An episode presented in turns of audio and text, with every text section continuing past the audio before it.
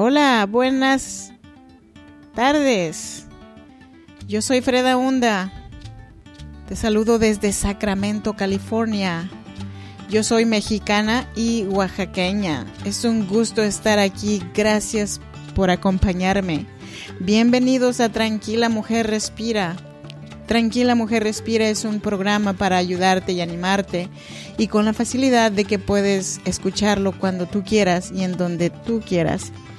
Y si alguna vez te sientes mm, triste o abatida, recuerda que estoy aquí para decirte que hasta que la vida no se escape de ti hoy, no es el día de darse por vencidos, al menos hoy no. Y puedes buscarme en WhatsApp a fredaunda.com barra comunidad o fredaunda.com en mi website. Bueno, pues es hora de empezar. Cuando era pequeña, alrededor de mis 8 o 9 años, mi mami me decía, cuando salgas de la escuela, vienes, torteas unas tortillas y preparas salsa y nos alcanzas en el cafetal.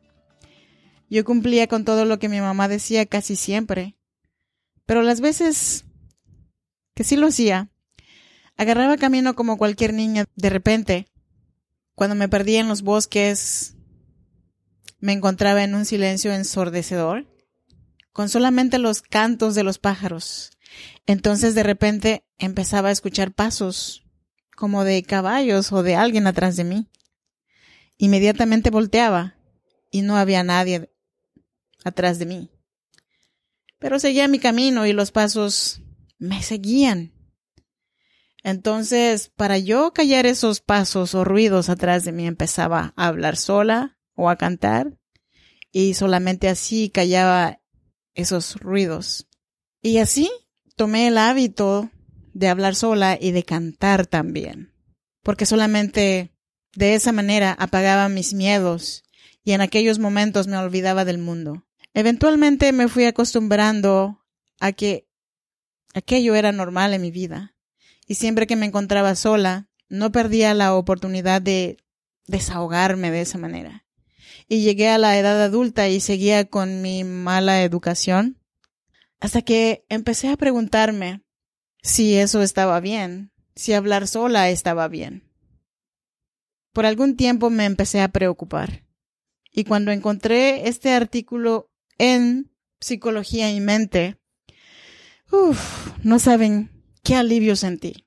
Y vamos a hablar de esto hoy. ¿Por qué no es malo hablar solo?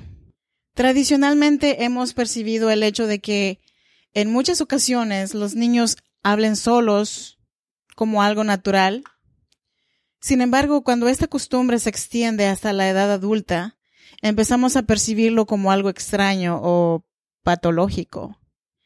Pero nada más lejos de la realidad, la explicación a que durante la infancia existe dicha tendencia a hablar solos es conocida como habla privada. El habla privada consiste en la expresión oral de nuestros pensamientos y es un hábito sumamente útil y beneficioso para el desarrollo cognitivo. El habla privada en la niñez es considerada como un mecanismo externo de pensamiento, por lo que favorece el razonamiento y procesos cognitivos. Con el paso del tiempo, este mecanismo se internaliza de manera gradual en forma de pensamiento verbal. Existe un consenso general que respalda la idea de que el lenguaje es esencial para un desarrollo cognitivo, ya que nos otorga un medio para expresar nuestras ideas y cuestiones. Si nos paramos a pensar cada vez que debemos resolver un, un problema, lo hacemos mediante palabras y oraciones mentales, por lo que Tan extraño es que estas palabras las expresemos en voz alta cuando estamos solos. La verdad es que existe un gran número de estudios que otorgan un gran valor a este hábito. Según algunos investigadores, como la psicóloga e investigadora de origen estadounidense Laura E. Burke, el hábito o mecanismo de habla privada no llega a desaparecer nunca. Por el contrario, esta herramienta suele reaparecer en aquellas ocasiones en que debemos hacer frente a problemas o exigencias del entorno que nos resultan muy desafiantes, constituyendo un hábito sumamente efectivo a la hora de desarrollar nuevas competencias y capacidades. ¿Qué beneficios reales tiene? Tal y como decíamos, conservar el habla privada puede ser realmente beneficioso para nuestro desarrollo cognitivo, y no solamente durante la infancia. A lo largo de nuestras vidas, esta costumbre nos proveerá de herramientas y facilidades para la resolución de problemas. A continuación, veremos todas aquellas habilidades y mecanismos que pueden verse potenciados por el habla privada. Número uno. Potencia la memoria. Son muchos los estudios acerca de los procesos de memoria que apuntan hacia la idea de que hablar en voz alta mientras estudiamos o el habla autodirigida expresada mientras realizamos una tarea mejoran la memorización y favorecen el asentamiento de los recuerdos. Número dos, ayuda a reflexionar mejor. Exponer en voz alta nuestras ideas o preocupaciones, así como los razonamientos que de ellas se derivan, nos ayudan a clarificar esas ideas. Así como facilita la creación de estrategias para la resolución de problemas. Si escuchamos aquello que pensamos o decimos, nos será mucho más fácil poner esas ideas en orden. Número tres. Favorece el establecimiento y recuerdo de objetivos. Este punto está muy relacionado con los dos anteriores. Hablar en voz alta, exponiendo nuestros objetivos, nos ayuda a clarificar nuestras metas y fortalece el recuerdo de estas mismas. Número cuatro. Es una guía de actuación hablar en voz alta con nosotros mismos mientras realizamos actividades que requieren de una pauta de comportamientos nos ayudará a interiorizar estos pasos y a aprender con mayor rapidez. Número 5. Reforzarnos positivamente. Felicitarse a uno mismo por el trabajo bien hecho, a los logros conseguidos, resulta altamente beneficioso para la autoestima. Tenemos que reconocer nuestros logros, a nosotros mismos. Reconocer los propios éxitos y reforzarlos en voz alta puede ser muy recomendable en épocas de mucha exigencia o desafíos, tanto personales como laborales y académicos. Número 6. Como estrategia de motivación, otro de los beneficios que nos puede otorgar el hablar solo es el que de motivarnos para hacer cosas que, aunque no tengamos ganas de hacer, resultan obligatorias. Automotivarnos y alentarnos puede hacer que nos cueste un poco menos llevar a cabo todas aquellas actividades que en un principio nos parezcan poco atractivas. Y el número siete, favorece el desarrollo de la inteligencia.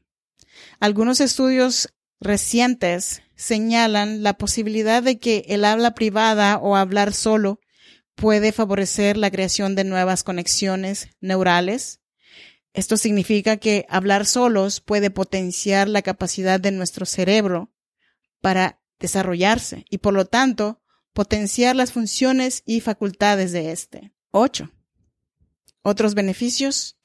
Además de todos los beneficios nombrados anteriormente, hablar solo puede sernos de gran provecho para otras muchas cosas. Entre ellas se encuentran disminuir los niveles de ansiedad y estrés, favorece la creatividad, pone en relieve los pensamientos irracionales y nos ayuda a modificarlos, favorece la organización del pensamiento, pone los conflictos o problemas en perspectiva, favorecen las decisiones. Entonces, ¿cuándo hay que preocuparse? No podemos negar que existen ciertos casos en los que hablar solo puede constituir un síntoma de trastorno mental. Sin embargo, en estas ocasiones la persona suele experimentar muchos otros síntomas que revelan la existencia de un desorden psiquiátrico. En los casos de psicosis, la persona no solamente habla sola, sino que este síntoma va acompañado de otros como los delirios, alucinaciones o alteraciones del pensamiento. En estos trastornos es posible que la persona hable sola en respuesta a una serie de alucinaciones auditivas.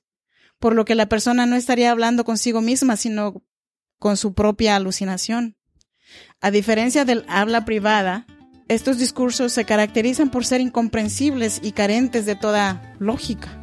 De la misma manera, otro caso en el que el habla privada resulte nociva es en aquellas situaciones en las que la persona la utiliza para menospreciarse o transmitirse mensajes negativos. Esta manifestación en voz alta de ideas y pensamientos negativos puede derivar en estados de ansiedad y depresión. Por lo tanto, hablar con uno mismo no tiene por qué ser considerado como algo anormal, una patología o un síntoma de trastorno mental siempre y cuando no vaya acompañado de otros síntomas y no interfiera en el funcionamiento normal de la persona. Esto fue todo por hoy. Muchas gracias por acompañarme en este día hasta el final. Yo soy Freda Hunda. Esto fue un capítulo más de Tranquila Mujer Respira. Los espero hasta la próxima.